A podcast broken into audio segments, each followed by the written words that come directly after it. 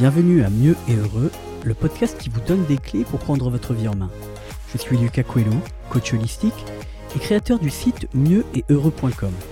Et chaque semaine, je vous invite à embarquer pour un voyage inspirant au cœur de vous-même. Coaching, méditation, exercice, conseils de lecture, interview, chaque épisode vous amène à la découverte d'une thématique différente qui vous permettra de mieux vous comprendre. Bon, vous êtes prêts? Allez, je vous emmène à la découverte de ce monde encore trop peu connu qu'est le bonheur. Bonjour et bienvenue dans ce nouveau podcast. Je suis ravi de vous retrouver cette semaine à nouveau. Cette semaine, c'est un sujet un petit peu différent que je veux aborder. Euh, c'est un sujet sur les hommes et, le travail personnel, les hommes et les émotions. Parce que l'autre jour, en fait, je, cherchais des photos pour illustrer une publication que, que je voulais faire. Et je cherchais des photos d'un homme triste, un homme qui pleure. Euh, et, je trouvais des hommes, alors soit de dos, soit qui se cachaient le visage, euh, ou encore des hommes euh, âgés ou marqués par la vie, comme des, SDF. Et je me suis dit, mais j'arrive pas à trouver une photo d'un homme avec une vraie émotion de face, avec des larmes ou quelque chose qui, qui n'est pas trop surjoué, parce qu'il y avait des photos où c'était vraiment surjoué. Je me suis dit, c'est dingue ça, que aujourd'hui on n'arrive pas à trouver une photo avec un homme qui pleure. Alors, des larmes, j'en avais, euh, mais c'était des femmes, des photos de femmes avec des larmes. Mais des photos d'hommes où il y avait une vraie émotion de tristesse avec des larmes, ben, j'en ai pas trouvé. Alors, visiblement, euh, on montre pas un homme de face euh, où on voit des émotions dans les yeux. Visiblement, ça se fait pas. D'ailleurs, quand, quand les hommes viennent en stage, ou quand je travaille en coaching, il me faut souvent, d'une certaine manière, leur donner la permission de montrer leurs émotions il faut parfois passer à travers l'espèce de mur qu'ils ont construit entre eux et leurs émotions. Et je me souviendrai vraiment longtemps de ce jeune homme américain, un grand gaillard qui faisait 1m90 et qui le premier soir du stage, euh, après avoir fait la méditation qu'on a créée pour, les stages, s'est mis à, renifler ou à essayer vraiment de contenir les larmes qui essayaient de sortir. Et franchement, je me souviendrai longtemps de, de son visage qui tentait de retenir le flot de larmes qui essayaient de sortir. C'était le seul homme, le seul homme du stage. Et volontairement, ben, on a fait le tour de table en le faisant passer en dernier. Et puis, il a commencé à parler, à s'ouvrir et à, accepter les larmes qu'il parvenait plus à retenir. Alors je me suis levé et, je l'ai pris dans mes bras. On l'a encouragé, on lui a dit qu'en fait c'était super courageux ce qu'il faisait, c'était super courageux de venir déjà, de s'ouvrir, et puis de laisser les larmes et les émotions sortir. Et ce soir-là, ça a vraiment été, pour lui, le début d'une aventure qu'il a vraiment transformée. Les jours qu'il a, qui, ont suivi, il s'est ouvert de plus en plus, il s'est connecté, il a fait un travail mais extraordinaire. Et quand il est parti, c'était plus du tout le même homme. Alors j'avoue que j'ai vraiment été touché et honoré d'assister à cette transformation. C'était vraiment magnifique à voir. Alors c'était pas le premier homme qui venait et qui repartait totalement différent. Il y en a eu plusieurs. Et j'ai en tête un deuxième avec qui je suis toujours en contact. Ça fait des années qu'il est venu, je suis toujours en contact et c'est beau de voir l'évolution de sa vie. C'est vrai que quand je regarde les réseaux sociaux ou même quand, quand je regarde les coachings que j'ai, les, clients ou les stages, 90% des personnes qui viennent en stage, en atelier ou, en coaching, eh ben ce sont des femmes. Alors en fait, est-ce que les hommes ne sont pas intéressés par ça? Ou est-ce que finalement il y a autre chose qui se passe? Est-ce qu'il y a une sorte de croyance culturelle, une sorte de honte ou quelque chose qui se passe et qui fait que les hommes, il y en a de plus en plus, mais encore très peu, commencent à faire ce travail sur eux? Aujourd'hui, je reçois quelqu'un avec qui j'échange depuis longtemps, un homme que j'ai vu passer du cartésien pur et dur à quelqu'un qui a commencé à s'ouvrir, euh, à faire un travail sur lui, à s'ouvrir également à la spiritualité, il y a à peu près un an et demi. Et quelques jours après avoir cherché les photos dont je vous parlais tout à l'heure, j'ai eu une discussion avec lui sur la difficulté pour un homme d'aller vers un travail sur soi ou vers la spiritualité. Alors j'ai immédiatement, ça m'a immédiatement fait écho avec ma recherche de photos et je lui ai demandé s'il acceptait de participer à un podcast parce que je pense que cette thématique elle est vraiment importante à aborder. Aussi bien pour les hommes qui m'écoutent, je vous invite vraiment à faire ce travail-là, que pour les femmes, pour dire, mais ouais, les hommes aussi, il y a des émotions, il y a plein de choses qui se passent, mais il y a quelque chose qui empêche. J'avais envie d'avoir son opinion à lui, qui, qui, a commencé il y a un an et demi et tout le chemin qu'il a fait depuis. Donc, euh, bah, Paul, merci d'être avec moi aujourd'hui. Bah, merci de me donner l'occasion de m'exprimer sur ce sujet.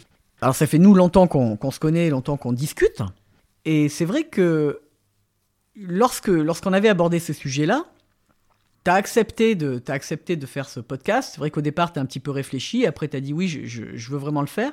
Parce que euh, ton histoire, nous, on s'est connus. Donc, euh, tu étais cartésien pur et dur, assez. Euh, pas très ouvert sur, sur tout ce genre de travail. Assez, ouais, tu, tu, remets, tu mettais ça vraiment de côté. Que, non, moi, ça m'intéresse pas. Non, je veux pas en entendre parler. Donc, moi, la première question que j'ai envie de te poser, c'est Explique-nous, qu'est-ce qui s'est passé pour que tu passes de ce cartésien pur et dur à quelqu'un qui aujourd'hui médite, fait du yoga, et puis a fait un travail sur lui extraordinaire? Bah écoute, en fait, euh, j'ai pas vraiment choisi, à vrai dire. C'est la vie qui a choisi pour moi, puisque après une histoire euh, d'amour un peu chaotique, euh, à laquelle j'ai mis fin, je me suis retrouvé en fait face à, toutes mes émotions que j'avais soigneusement mis au fond d'une marmite pendant des années, avec un couvercle bien scellé dessus. Et là, à l'issue de, cette histoire, eh ben, tout, tout a explosé. C'est-à-dire que le couvercle a, a sauté et, et tout est sorti, et donc j'ai j'ai pas, pas vraiment eu le choix en fait. J'ai pas vraiment choisi de travailler sur moi. On, m'a imposé en fait de travailler sur moi. Pendant des années en fait, quand tu es un homme, on, t'apprend pas à écouter les émotions en fait.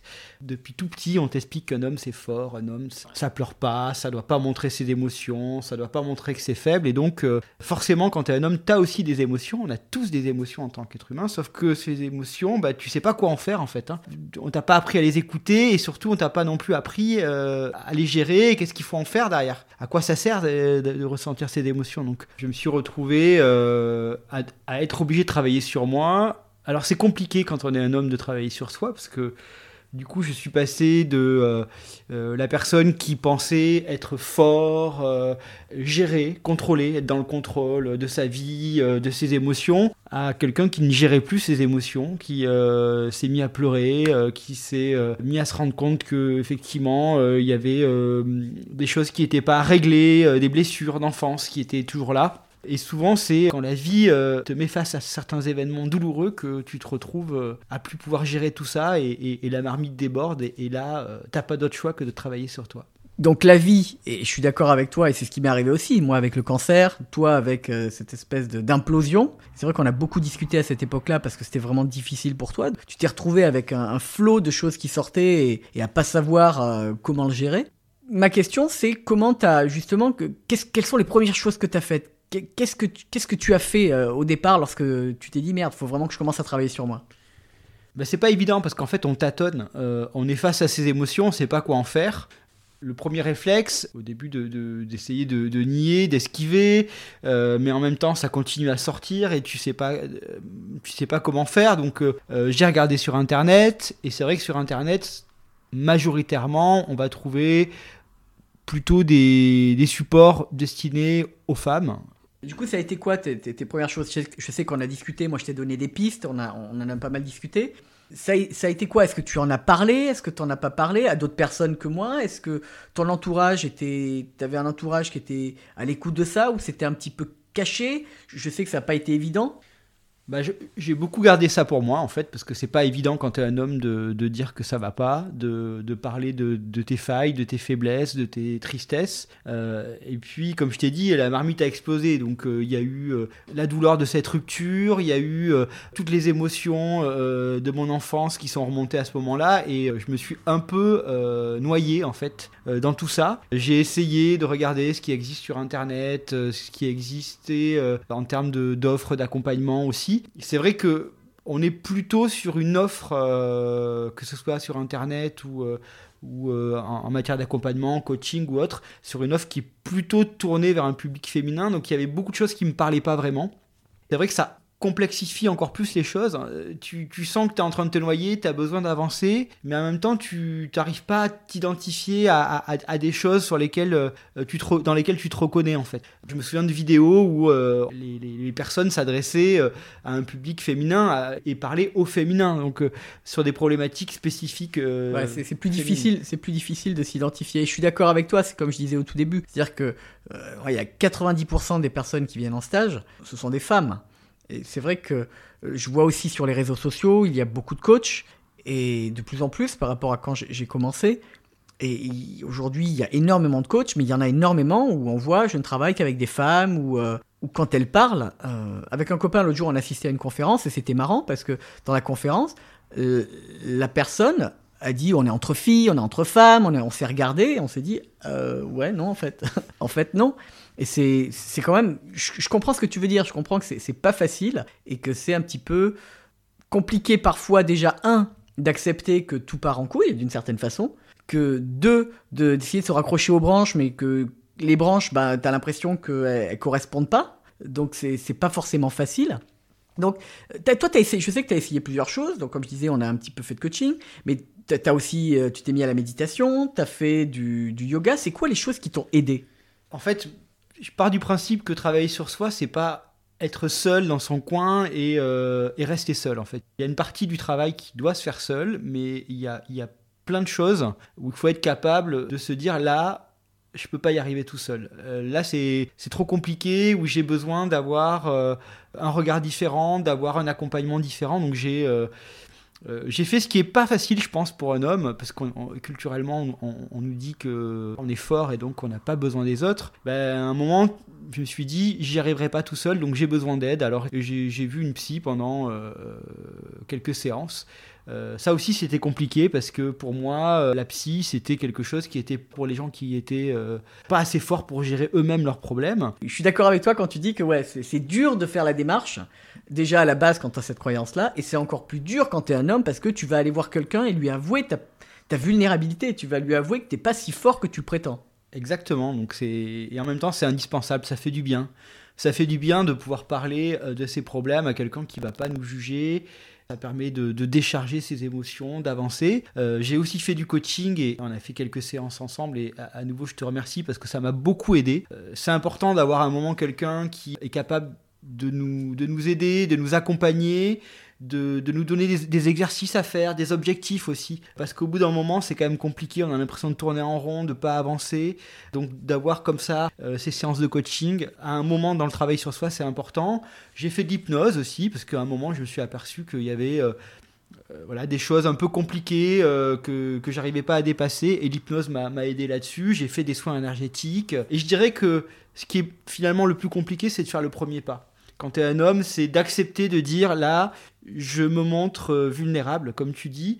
une fois qu'on accepte ça, ensuite, euh, voilà, c'est beaucoup plus facile de, et beaucoup plus naturel de, de, demander de l'aide, de, faire appel à des compétences qu'on n'a pas pour avancer sur son chemin.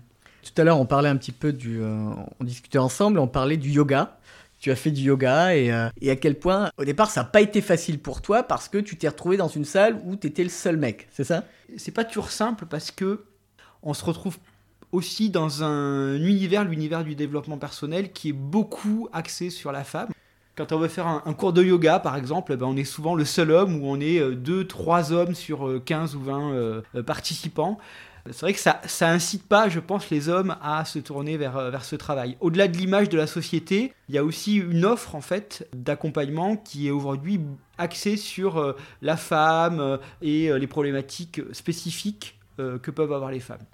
J'ai essayé différents cours de yoga, euh, dont euh, du Kundalini Yoga. Et là, je me suis retrouvé à être le seul homme. C'est quand même compliqué quand on est un homme de se retrouver tout seul avec 20 participantes autour dans un cours où le prof est aussi une prof. Euh, où parfois on utilise le féminin pour donner les consignes. Voilà, enfin, on se sent un peu, un peu seul quand on est un homme et qu'on fait cette démarche d'aller dans un cours de yoga. Et ça, je suis d'accord, je vais rebondir sur ce que tu dis parce que en France, le yoga se développe énormément. J'ai pu voir au fil des années où au départ c'était vraiment mal vu ou jugé et en disant mais c'est quoi ce truc-là? Et aujourd'hui, c'est vraiment très très développé. J'en suis vraiment ravi. Et je suis d'accord que ce sont principalement des femmes qui font, qui font cette démarche-là, qui vont en cours de yoga. Contrairement en Asie ou, ou, même en Californie, où je, je, vais beaucoup, et en Asie, il y a beaucoup d'hommes. Moi, je, quand je vais au cours de yoga en Asie, on est, euh, je sais pas, 30-40% d'hommes et le reste ce sont des femmes. C'est majoritairement des femmes, mais ce n'est pas 20 femmes contre euh, versus un homme. Et c'est et c'est vraiment, bah, c'est beaucoup plus entré dans la dans la mentalité, si vous voulez. Il y a beaucoup plus, voilà, il n'y a, pas de problème et il y a de, toutes les, de tous les âges et de, tout, et de tous les, pays, parce qu'en Asie, il y a beaucoup de voyageurs et, de tous les pays. Tout comme en, Californie, il y a aussi beaucoup d'hommes. Je pense que pareil, c'est entre 30, 40 euh, ce sont des hommes. Et en France, c'est vrai que c'est compliqué quand on, on, est un homme de faire cette démarche-là de, de faire du yoga et d'aller euh, et d'aller faire euh, bah, ce genre d'activité. En fait, quand tu euh, décides de faire du yoga en France, c'est un peu contre nature quand tu es un homme, puisque on a eu tendance à genrer en fait les, les, activités. Tout à fait. Un homme il fait du foot, un homme il fait du rugby, un homme il fait de la boxe, un homme il fait des sports physiques, des sports virils. Une femme elle va faire de la danse, elle va faire du yoga, elle va faire des activités qui sont typées comme des activités euh, féminines, euh, ce qui est complètement absurde, mais c'est vrai que quand tu es un homme et que tu décides de, pousser la porte d'un cours de yoga, bah, c'est pas simple. Hein. C'est pas simple et, effectivement, tu te retrouves un peu tout seul, euh, le seul homme autour de 20 participants, participantes plutôt. et donc, ça demande un peu de courage. C'est vrai que je suis tout à fait d'accord avec ce que tu dis par rapport au fait de genrer les choses. C'est-à-dire qu'en effet, les femmes, euh, ça fait plus euh, des activités euh, plus douces, plus gentilles. Alors que si une femme veut faire de la boxe, elle a tout à fait raison de faire de la boxe. Et si un homme veut faire du yoga, il a tout à fait raison de faire du yoga. Mais pour moi, ça, ça vient d'une espèce de confusion qu'il y a par rapport à masculin, féminin, l'image, et par rapport à l'énergie masculine et féminine de chacun. C'est-à-dire que l'énergie, alors vous en avez peut-être déjà entendu parler, l'énergie masculine, l'énergie féminine, ou du yin et du yang, vous avez peut-être entendu parler de ça, qui vient du taoïsme.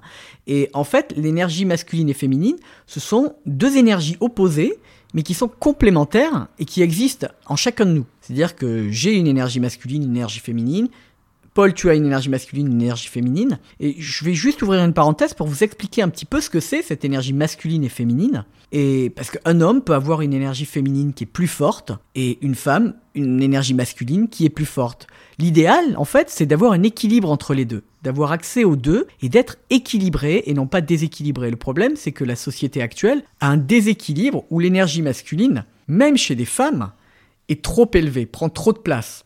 Alors, je vais vous expliquer un petit peu ce qu'est une énergie féminine. L'énergie féminine, si vous voulez, c'est une énergie où on suit le cœur, où on suit son cœur. C'est l'énergie de l'intuition, de l'écoute, du recevoir. C'est vraiment tout ce qui est tourné vers l'intériorité, vers l'intérieur. C'est vraiment de l'irrationnel, c'est de la connexion à ses émotions. On sait exprimer ses émotions. On n'a pas peur de ressentir des choses. Ça, c'est l'énergie féminine. Et l'énergie masculine, c'est l'énergie de l'action, c'est l'énergie du mouvement, tout ce qui touche à l'extérieur de soi. C'est l'énergie qui protège, euh, qui donne, euh, c'est l'énergie logique et rationnelle, où il y a des lignes directrices qui sont basées sur la logique et l'expérience. C'est vraiment l'énergie cartésienne, qui a comme atout la volonté ou la clarté. Euh, c'est une énergie qui planifie les choses. Donc vous voyez, il y a l'énergie féminine et l'énergie masculine, le yin et le yang, et ce sont les deux qui, une fois en équilibre en nous, fait quelqu'un de centré et quelqu'un qui est tout à la fois connecté à ses émotions et à son intuition, tout comme capable de réaliser et d'être dans l'action et dans le vraiment la protection, dans euh, je me bats pour ce en quoi je crois et ce genre de choses. Et c'est vrai que je crois que depuis que tu fais ce travail sur toi, tu t'es beaucoup plus euh, équilibré par rapport justement à ton intuition, à tes émotions, tu sais les gérer et, c'est beaucoup plus facile pour toi maintenant d'avoir, t'es conscient de cet équilibre et c'est plus facile du coup de, ne pas rejeter et, oppresser cette énergie féminine. C'est vrai que, comme je disais au début, hein, euh, quand on est un homme, on ne nous apprend pas à écouter et à gérer ses émotions. Donc quand on a une émotion un peu gênante, eh ben, on, la met dans la marmite et hop, on remet le couvercle dessus et on finit par l'oublier. Quand on travaille sur, sur soi, on apprend en fait à écouter ses émotions, à les accueillir, à essayer de les comprendre aussi. Et on apprend aussi tout simplement à s'écouter en fait, euh, à écouter ses intuitions. Et effectivement, depuis un an et demi, bah, j'ai appris, j'ai réappris plutôt, à écouter mon intuition par exemple, à ne pas réprimer mes émotions. À... Tu as compris qu'un homme ça pleure oui, un homme ça peut pleurer, un homme ça peut aussi euh, rire, un homme ça peut être euh, joyeux, un homme euh, peut avoir peur, voilà. Et un homme c'est avant tout un être humain et ça c'est important. J'ai aussi encore une fois compris que bah, les émotions c'était finalement aussi ce qui donnait du sel à la vie, que l'intuition c'était quelque chose d'important et je, me, je me fie aujourd'hui beaucoup plus à mes intuitions et c'est plutôt quelque chose qui me réussit. Donc moi j'incite tout le monde à réapprendre à écouter ses intuitions. C'est vrai que quand on discutait l'autre jour, tu m'as dit quelque chose que je trouve vraiment intéressant. Tu disais, lorsque j'ai commencé à travailler sur moi, finalement, j'ai commencé à attirer des personnes différentes. Il y, a des, il y a des personnes qui sont sorties de ma vie et il y a d'autres personnes qui y sont rentrées. Et, notamment aujourd'hui, je sais que, tu es en couple hein, et que, tu es bien, tu as trouvé un équilibre. Et qu'est-ce que ça a changé finalement aujourd'hui d'être en couple tout en étant ce nouveau toi, ce nouveau Paul? Bah, La différence, c'est que déjà, quand on travaille sur soi, on comprend mieux qui on est. On comprend aussi euh, mieux qu'est-ce qu'on veut, à quoi on aspire vraiment au fond de soi. Ça apporte le, fait de trouver, d'attirer à, soi la personne qui, euh, qui nous correspond, qui va euh, partager des valeurs importantes. Euh, ça permet aussi de favoriser un dialogue, un vrai dialogue profond avec la personne avec qui, avec qui l'on est. Ça permet aussi d'être à l'écoute, je crois, non? D'être à l'écoute et d'aimer la personne pour ce qu'elle est. On, parle beaucoup d'attachement, on parle beaucoup de, dépendance, d'amour passionnel, mais pour moi tout ça c'est des choses qui ne sont pas viables dans le temps.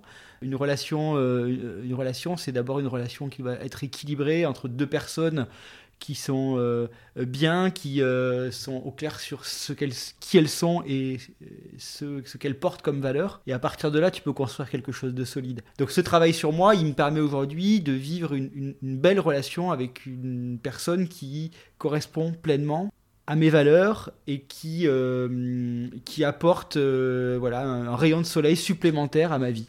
Quelque chose qui est fort dans votre relation, tu m'as expliqué, c'est le fait que vous communiquez beaucoup. Tu es capable d'exprimer toi ce que tu ressens, tes peurs, tes doutes, euh, tes remises en question, parce que je sais que tu sais te remettre en question, et tout comme de l'autre côté, tu es capable d'accueillir ce qu'elle te dit également. Et ça, c'est quelque chose qui est qui manque trop dans les relations dans les relations de couple, où il y a une espèce de déséquilibre. L'homme ayant très très peur des émotions, est incapable déjà de gérer les siennes, donc il refuse complètement d'aller gérer les relations de qui que ce soit d'autre, de sa compagne, de ses enfants, peu importe. Donc il y a une espèce de, de, de peur de, de, gérer les émotions, de pas savoir les gérer, et la femme, elle, a un trop plein d'émotions parfois et a besoin. Alors là, je caricature, parce qu'il y a, tout dépend en fait de, euh, de, de notre énergie féminine et masculine. Comme je disais tout à l'heure, il y a des hommes qui ont une énergie féminine qui est beaucoup plus équilibré, qui n'est pas au point zéro, mais qui voilà, qui est peut-être à l'équilibre ou qui parfois est supérieur. Et du coup, ce sont des hommes qui sont beaucoup plus ouverts, beaucoup plus euh, à l'écoute, beaucoup plus dans l'émotionnel. Et ce que j'ai remarqué souvent, c'est que lorsqu'il y a un homme dans les couples avec qui j'ai pu travailler ou que j'ai pu observer, euh, souvent lorsqu'il y a un homme qui a une énergie féminine plus élevée, eh bien, sa compagne euh, a une énergie masculine qui est plus grande. Donc il y a une espèce de d'équilibre qui se fait dans le déséquilibre. Tout comme dans les couples de euh, homosexuels, euh, c'est la même chose, c'est-à-dire qu'il peut y avoir deux femmes dont une aura une énergie masculine un peu plus élevée, l'autre aura l'énergie féminine un peu plus élevée, tout comme quand des, couples d'hommes. C'est pas du tout quelque chose de genre. on, ne parle pas du tout de genre. On ne parle pas du tout de couple hétérosexuel homme-femme. On parle vraiment de, de deux personnes qui sont ensemble, deux personnes qui partagent et d'énergie masculine et féminine en chacun de nous. Donc c'est vrai que aujourd'hui que tu es plus connecté à ça, cette énergie féminine, tu es plus à l'écoute et ça c'est quelque chose qui lorsqu'on travaille sur soi en tant que femme ou en tant qu'homme, eh bien c'est c'est quelque chose qui est génial pour une relation de couple parce qu'on est couple ou ami ou famille ou même travail, on est plus capable d'être à l'écoute et de recevoir de l'information et de se connecter à soi pour dire ok, ça me parle, ça ne me parle pas. Tu es d'accord avec ça Je suis complètement d'accord. C'est aussi euh, travailler sur soi, c'est aussi euh, prendre conscience de son ego, par exemple, et d'être capable de dire là, je laisse de côté mon ego et euh, je dis à l'autre ce que j'ai sur le cœur. Je dis à l'autre ce qui ce qui va pas. Je, je m'autorise à montrer que je, je, je, peux être, je peux avoir des peurs, je peux avoir des inquiétudes. Et ça, c'est, euh, ça rend la, relation beaucoup plus vraie, beaucoup plus sincère et beaucoup plus riche. Mais c'est aussi vrai euh, par rapport aux relations amicales, en fait. Le fait de dire, bah voilà, je suis capable je, comprends qui je suis, euh, ce à quoi j'aspire, et, et, du coup, je vais plutôt avoir envie de partager avec des gens qui partagent ces valeurs, qui partagent cette dynamique. Et du coup, effectivement, travailler sur soi, c'est aussi accepter que peut-être on va s'éloigner de certaines personnes qui sont qui étaient dans notre vie mais qui correspondaient pas véritablement à, enfin qui correspondent plus en tout cas à ce qu'on est devenu et on va peut-être attirer des personnes différentes, euh, de nouvelles personnes qui vont être euh, plus proches de qui on est, de ce qu'on vibre aussi comme, euh, comme énergie, comme, comme dynamique en fait. Il y a une question qui, me vient par rapport à... Tu travailles dans un milieu qui est bien carré, bien scientifique. On va pas dire ce que tu fais, il n'y a pas d'intérêt. Mais du coup, lorsque tu as commencé justement cette, cette ouverture euh, à l'épanouissement personnel, cette ouverture à la spiritualité. Est-ce que ça n'a pas été un petit peu compliqué pour toi d'avoir, euh, ça fait un petit côté d'un côté schizophrénique si tu veux, parce que il y avait deux toits finalement. Il y avait le nouveau toit qui émergeait, et il y avait l'ancien toit très cartésien, mais en plus qui travaille dans un milieu cartésien. Ça demande du courage en fait. Euh, travailler sur soi, ça demande du courage. Donc euh, ça demande aussi du courage de petit à petit assumer pleinement qui on est. Donc euh, ça se fait progressivement, mais petit à petit, j'ai essayé de, de montrer qui j'étais, de montrer quand quelque chose me convenait pas. Et ça, c'est plus facile dans la sphère privée ou tu y arrives aussi dans la sphère professionnelle? Alors, je pense qu'il y a deux, il y a deux dynamiques différentes. Travailler sur soi, en fait, c'est un peu plus simple d'en parler. Surtout que quand on travaille sur soi, on déconstruit euh, des croyances, on, on, s'assume un peu plus, et donc petit à petit, en fait, les gens de toute façon nous voient changer. Ils n'identifient pas toujours précisément sur quoi, mais ils, sentent qu'on est une personne différente. Et je suis passé de quelqu'un qui était euh, déstabilisé par euh, une histoire compliquée, par euh, tout un tas d'émotions qui, ressortaient, à quelqu'un qui s'est euh, petit à petit réouvert et qui a aussi changé l'image qu'il avait. Une image qui était assez rigide, avec presque un masque, voilà, ou que ça aille ou que ça aille pas, c'est toujours un peu le même masque. Et petit à petit, bah, j'ai appris à, retirer ce masque et à montrer qui j'étais, ce que j'aimais vraiment. Il y a des sujets qui sont plus compliqués, en tout cas dans mon milieu professionnel, qui est un milieu scientifique c'est tout ce qui va concerner la spiritualité. Ou euh, ça, pour moi, c'est quelque chose que je vais plutôt garder pour moi. Voilà, j'assume le côté j'ai travaillé sur moi, j'ai compris des dynamiques. On est quand même sur quelque chose qui reste assez euh, euh, cartésien et qui, même si chez les hommes ça reste encore assez minoritaire, se développe petit à petit. Par contre, sur le côté spirituel, là, pour moi, c'est quelque chose qui m'appartient. Je, le vois comme ça. Et même avec euh, mes amis, même avec des amis proches, je vais pas forcément en parler. Donc je comprends tout à fait ce que tu veux dire dans le fait de... Il y a des sujets qui sont plus faciles à aborder euh, que d'autres qui, sont un petit, peu, un petit peu moins faciles. Donc là j'ai envie de te poser, je pense que ça fait déjà un petit moment qu'on parle, j'ai envie de te poser euh, deux dernières questions. La première c'est, si tu parlais à ton toi d'il y y a 20 ans, qu'est-ce que tu lui dirais? Je lui dirais d'avoir le courage de travailler sur lui. Parce que finalement, euh, on dit que l'homme est courageux, l'homme doit être courageux, l'homme doit être fort. Eh ben, travailler sur soi, c'est une véritable preuve de courage. C'est pas, pas facile. C'est pas facile au début et en même temps, ça, devient de plus en plus. Plus on travaille sur soi, plus ça devient facile de le faire. Mais au début, oui, c'est douloureux, c'est pas facile. Par contre, qu'est-ce que ça libère? Qu'est-ce que ça permet de s'épanouir derrière? Ma vie n'a pas changé de manière extraordinaire. Euh, par contre, je me sens être quelqu'un de différent, plus apaisé, plus aligné avec euh, ce que je ressens, et plus serein aussi. Cette question de la sérénité, elle est importante. Je me sens plus serein parce que je me sens euh, plus à l'écoute de qui je suis, de ce que je suis. Juste avant qu'on se termine et que je te pose ma, dernière question, il y a une chose que je, voudrais dire, que j'ai oublié de dire tout à l'heure, c'était sur le fait qu'il y a beaucoup de... Alors il y a quelque chose qui est beaucoup... Le féminin sacré en ce moment, on en entend beaucoup parler, on entend beaucoup parler de, groupes de femmes et ce genre de choses. Et il y a quelques années, quand je suis allé en, Asie, en Thaïlande exactement, j'étais dans un endroit où j'ai vu qu'il y avait une espèce de cercle d'hommes. Et j'ai été intrigué et je me suis dit, tiens, ça peut vraiment être intéressant. Donc je suis allé dans, dans un cercle d'hommes. Alors on était à peu près une dizaine, de plein de pays différents de tous les âges. Il y avait de la vingtaine jusqu'à 70 euh, ans à peu près. Et ce qui était extraordinaire, c'était de voir à quel point tout le monde était là pour parler de sa vulnérabilité, de ses, peurs, de ses doutes, de ses manques de confiance en, lui-même, de, ses problèmes avec, de couple ou autres.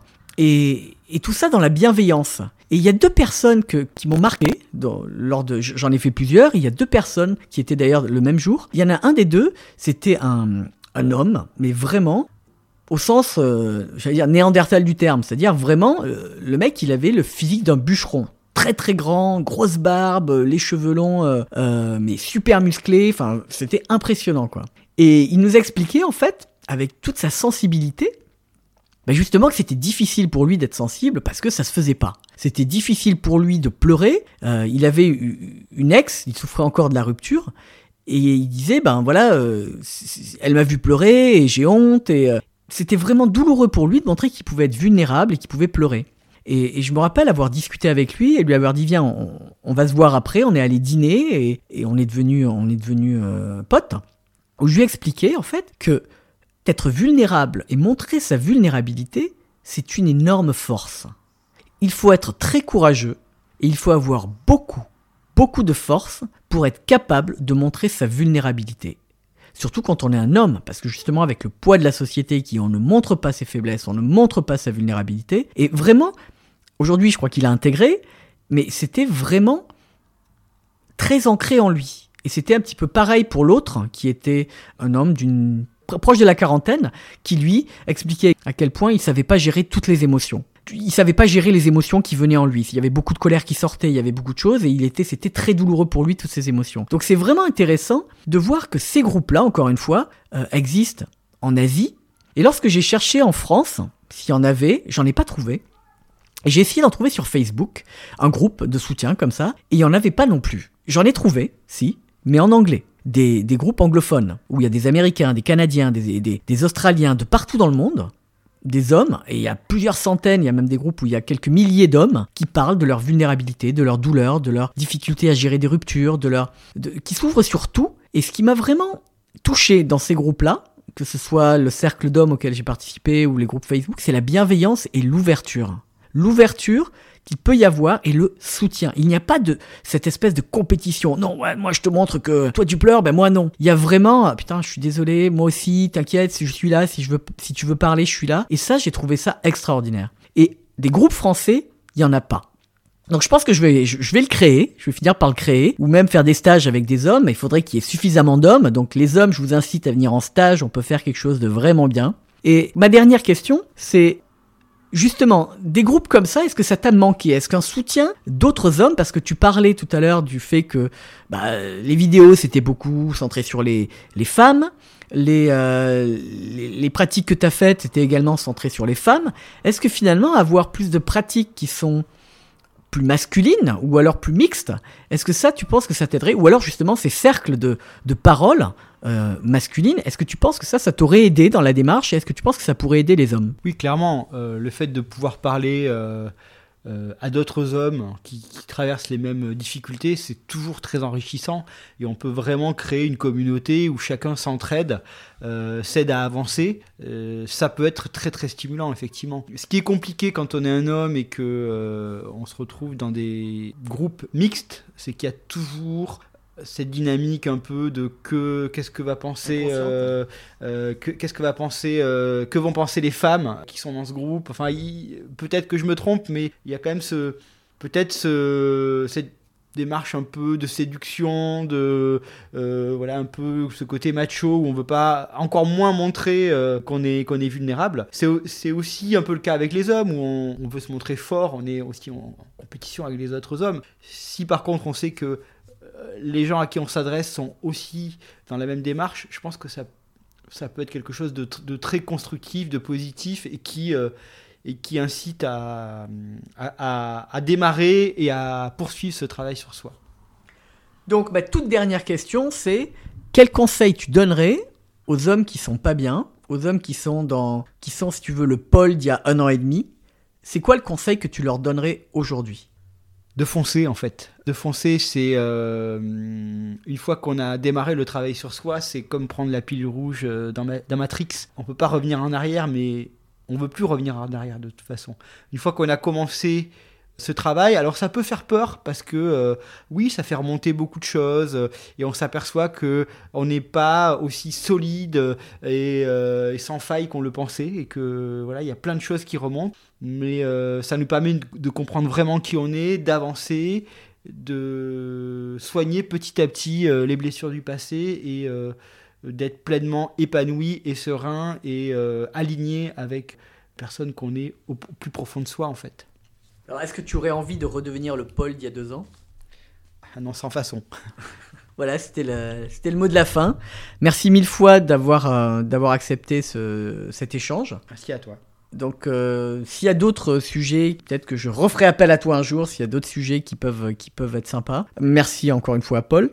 Si jamais, voilà, les, hommes qui, euh, qui vous êtes intéressés par le fait de créer un groupe de soutien Facebook ou un, un- groupe WhatsApp ou peu importe quelque chose, où voilà, on, crée une espèce de cercle de, discussion, de parole, avec bienveillance et avec ouverture, n'hésitez pas à me contacter. Je serais ravi de réfléchir dans ce sens et de voir pourquoi pas, peut-être si vous êtes intéressé aussi par des stages 100% masculins, est-ce que ça vous intéresse ou pas?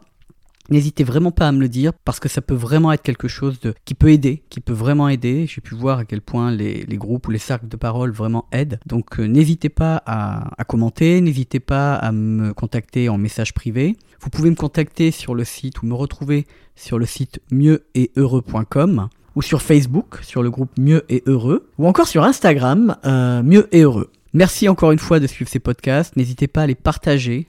Partagez-les parce qu'il y a des personnes, je sais qu'il y a des personnes qui les partagent et merci à vous. Faites-en profiter des personnes que ça pourrait aider. N'hésitez pas également à mettre 5 étoiles de façon à ce que ça monte dans la visibilité et le rendre plus accessible. Et merci pour vos retours et puis pour votre bienveillance. Et puis je vous retrouve la semaine prochaine pour un nouveau podcast.